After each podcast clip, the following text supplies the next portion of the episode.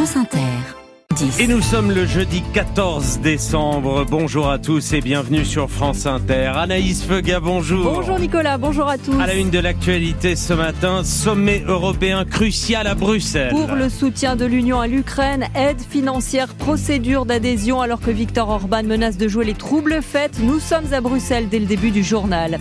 La fillette de 12 ans qui avait menacé sa prof à Rennes hier a été hospitalisée. Un épisode de plus qui interroge chez les futurs enseignants. Dans ce journal aussi, la PMA, toujours aussi demandée.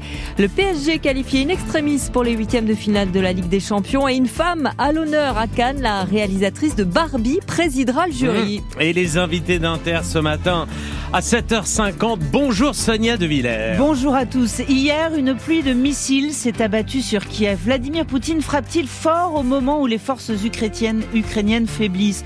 Au moment aussi où l'unité des Occidentaux faiblit L'Ukraine épuisée peut-elle être abandonnée par ses alliés à quelques heures des négociations européhennes Question à Bernard-Henri Lévy qui sillonne et filme ce pays sans relâche.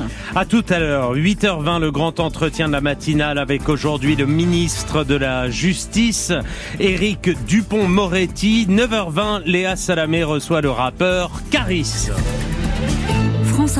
L'Europe va-t-elle continuer à tendre la main à l'Ukraine au moment où Moscou accroît sa pression et que le pays accumule les difficultés Pas de percée décisive de sa contre-offensive?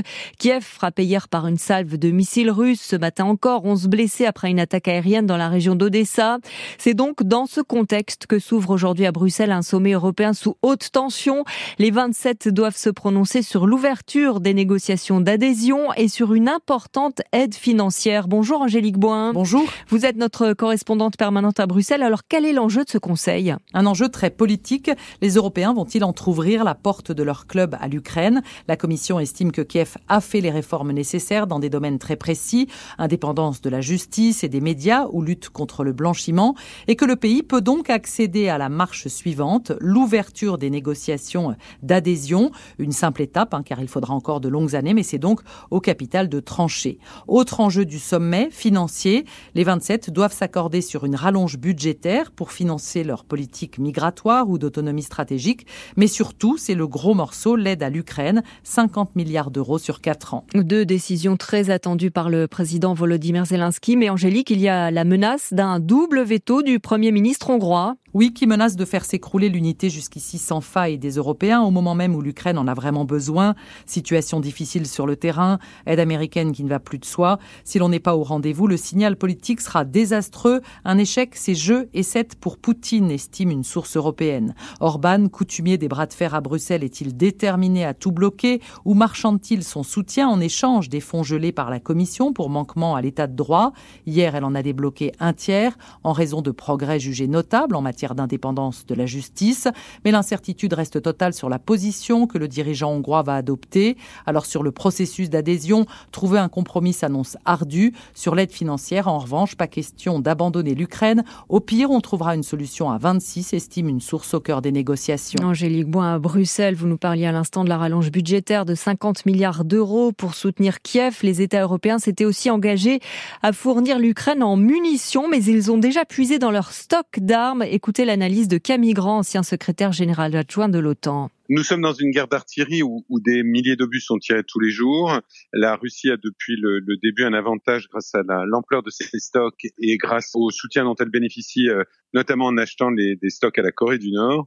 Mais euh, les Ukrainiens, de leur côté, sont très dépendants de l'aide occidentale. Et de ce point de vue-là, cette aide arrive, mais elle arrive trop lentement et pas euh, adaptée à la demande ukrainienne. Ça a pesé dans les difficultés de la contre-offensive. En euh, mars 2023, l'Europe avait promis de livrer un million d'obus à l'Ukraine euh, dans l'année qui venait on sait d'ores et déjà que ce chiffre ne sera pas atteint. Il le sera sans doute quelques mois après l'échéance de mars 2024, mais on voit bien que, à la différence de la Russie, les Européens ne se sont pas du tout mis dans un, un esprit d'économie de guerre. Donc on est vraiment euh, en risque de se retrouver avec euh, une Ukraine qui manque de munitions, pas seulement de manière occasionnelle, mais de manière systémique. Camille Grand, directeur du programme Défense et Sécurité du Conseil européen pour les relations internationales avec Omar Ouaman. Ce Conseil européen qui débute aujourd'hui pourrait s'éterniser au-delà de la journée de demain. Il est 7h05, 24 heures après l'accord à la COP28 de Dubaï.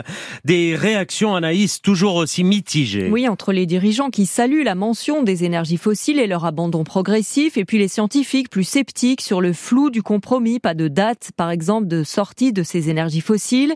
Et puis, dans leur pays, les ONG retrouvent aussi la réalité, comme au Brésil, qui s'était déplacé en masse à la COP28, Lula s'affichant en leader contre le réchauffement avec un bilan positif en matière de déforestation.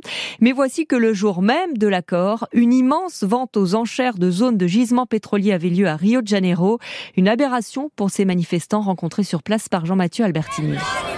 Sous les fenêtres de l'hôtel où ont lieu les enchères, ils sont venus faire grand bruit. Les manifestants, comme Marcelo Laterman de l'ONG Greenpeace, protestent contre ce qu'ils appellent les enchères de la fin du monde.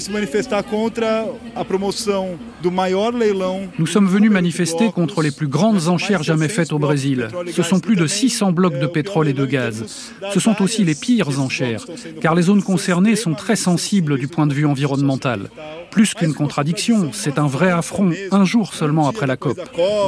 Au-delà des émissions de gaz à effet de serre que cela implique, environ 15 zones protégées, 23 terres autochtones et 5 quilombos, des communautés de descendants d'esclaves, pourraient être impactées. C'est le cas du quilombo de Louise.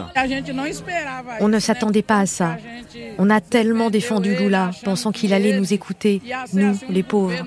Mais on est très déçus, surtout que tout ça a été fait sans même nous prévenir.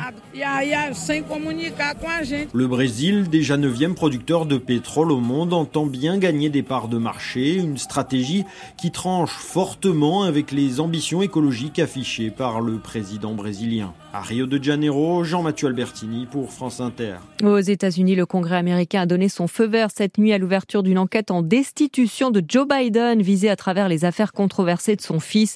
La procédure n'a quasiment aucune chance d'aboutir mais pourrait empoisonner la campagne présidentielle du démocrate. Joe Biden, qui a publiquement évoqué des bombardements aveugles israéliens sur Gaza, son conseiller à la sécurité nationale est attendu à Jérusalem aujourd'hui et demain, tandis que Benjamin Netanyahou se dit prêt à mener sa guerre contre le Hamas jusqu'au bout.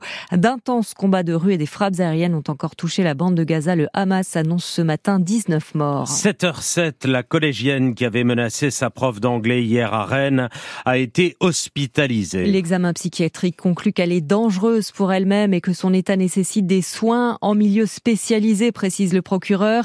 La fillette de 12 ans avait brandi un impressionnant couteau de cuisine. Elle avait ensuite été maîtrisée par le personnel du collège. Un épisode de violence qui intervient deux mois après l'assassinat de Dominique Bernard à Arras et forcément qui interpelle ceux qui se destinent à être professeurs. Vous les avez rencontrés, Faustine Calmel, devant l'université Panthéon-Sorbonne de Paris. Sortie d'amphi devant l'université Panthéon-Sorbonne, la nuit est déjà noire. Valentine discute avec une amie après son cours de philosophie, bousculée par les attaques contre des enseignants jusqu'à lui inspirer plusieurs questionnements. Est-ce que ça vaut la peine travailler dans cette branche qui est déjà euh, pas très reconnue? Et à quel point est-ce que euh, je suis capable de résister à ce genre de crainte? Et est-ce que c'est quelque chose euh, que je pourrais gérer au quotidien ou pas? Elle n'a pas les réponses, pas encore. Arnaud lui ambitionne de présenter l'agrégation de lettres classiques l'an prochain, sentiment partagé entre crainte et détermination. On est conscient des enjeux de la profession en fait, donc euh, à la fois on sait qu'on va avoir des défis à relever euh, qui peuvent potentiellement nous mettre en danger et en même temps ça nous conforte dans l'idée qu'on fait quelque chose d'important et qu'il faut continuer à le faire. Car enseigner c'est aussi surtout former des citoyens, défendent Adrien et Meige, étudiants en philo, elle déjà en stage devant des collégiens. C'est par un retour euh, à des valeurs communes qui passent par l'éducation qu'on résout ce genre de problèmes. Les transmettre ce serait assez important donc ça renforce un peu ce choix aussi. Oui. Je ne ressens absolument aucune crainte quand je suis face à des enfants et je pense que le lien euh, élève-enseignant perdure malgré absolument tout ce qui peut se passer. C'est là-dessus qu'il faut se fonder pour continuer. Beaucoup espèrent pouvoir compter aussi sur des formations et le soutien de leurs futurs collègues enseignants. Dans le Val-de-Marne, une enquête ouverte pour menace de mort. La directrice d'une crèche juive a été menacée par un homme qui l'a accablé d'injures antisémites. L'agresseur s'est enfui. Aucun enfant n'a assisté à la scène. Il n'y a pas eu de blessés. Cinq départements de la Nouvelle-Aquitaine toujours maintenus en vigilance orange au cru. La Charente, la Charente-Maritime, la Corrèze, la Dordogne et la Gironde. Vigilance levée en revanche pour l'Isère. Deux ans et demi après la loi sur la PMA pour toutes les femmes, les demandes de procréation médicalement assistée n'ont jamais été aussi nombreuses, toujours en forte augmentation selon le rapport de l'Agence de la biomédecine publié ce matin. Les demandes de première consultation de la part de femmes seules ou de couples de femmes ont bondi de 25% en six mois, Alice Cachaner. Sur les listes d'attente pour un don de sperme, 41% sont des couples de femmes, 40% des femmes célibataires et 18% des couples hétérosexuels. Après l'appel d'air créé par l'ouverture de la PMA pour toutes en 2021, les demandes continuent d'affluer. Pour les femmes seules, ce sont dans la moitié des cas des projets d'enfants tardifs. Elles ont entre 35 et 39 ans. Du côté des couples de femmes, la répartition est équitable entre 25 et 39 ans. Signe d'un véritable phénomène de société, dans les sécos, les centres où les femmes font les démarches pour bénéficier d'un don de spermatozoïdes, les professionnels commencent à accueillir des mamans qui ont déjà eu un premier enfant et reviennent pour un nouveau parcours PMA. Pour autant, le nombre de donneurs reste insuffisant. Les délais d'attente s'allongent pour atteindre 15,8 mois. Au total, depuis l'entrée en vigueur de la loi, 343 naissances ont été recensées pour les couples de femmes et femmes non mariées. C'est le verre à moitié vide. 45 journalistes dans le monde ont perdu la vie en 2023 en faisant leur métier, chiffre rendu public ce matin par Reporters sans frontières. Mais verre à moitié plein, c'est le chiffre le plus bas depuis 2002. Ils étaient bien plus nombreux, 61 l'an passé, et bien loin des 140 journalistes tués en 2012 et 2013 au moment des guerres en Syrie et en Irak. Le retour à l'Assemblée nationale de l'amendement FIFA proposé aujourd'hui par un député Renaissance dans le projet de budget qui devrait être adopté par 49.3. Cet amendement ne nomme pas la FIFA mais lui prévoit de nombreuses exonérations fiscales. Il faut que l'instance du foot mondial né en France il y a 120 ans y revienne selon l'auteur de l'amendement. Quant au foot sur le terrain, les Parisiens se qualifient de justesse pour les huitièmes de finale de la Ligue des Champions grâce à la fois leur nul contre Dortmund un partout et grâce à la victoire de Milan 2 à 1 à Newcastle. Le PSG deuxième de son groupe s'attend à un tirage au sort plutôt difficile lundi. Enfin, tapis rose à Cannes, où la présidente du prochain festival du cinéma sera Greta Gerwig. L'information est révélée ce matin. La réalisatrice de Barbie qui cartonne dans les salles, record de fréquentation, record de nomination pour les grands prix de fin d'année. Greta Gerwig, 40 ans. Cannes n'avait jamais eu de présidente aussi jeune depuis Sophia Loren et ses 31 ans en 1966. C'est en tout cas une sacrée prise de guerre, Corinne Pellissier. Le monde entier en rêvait. Difficile sur le papier de faire plus chic que le mariage sur le tapis canois du blockbuster et du cinéma d'auteur. Greta Gerwig, égérie indé par excellence, devenue en quelques mois la femme puissante du cinéma américain. Première réalisatrice à dépasser avec Barbie le milliard de recettes au box-office. Un engouement spectaculaire, 6 millions d'entrées en France, des séances complètes pendant des semaines. Une cérémonie d'ouverture en mai prochain qui s'annonce déjà culte autour de la cinéaste la plus nommée dans la saison des prix et ambassadrice post-MeToo.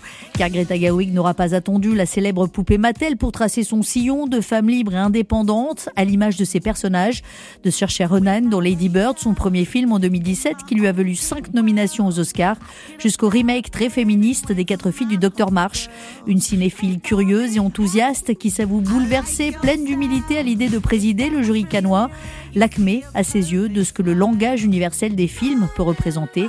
Cinq ans après l'Australienne Kate Blanchett, elle est la douzième femme à s'asseoir dans le fauteuil présidentiel du jury du plus grand festival du monde.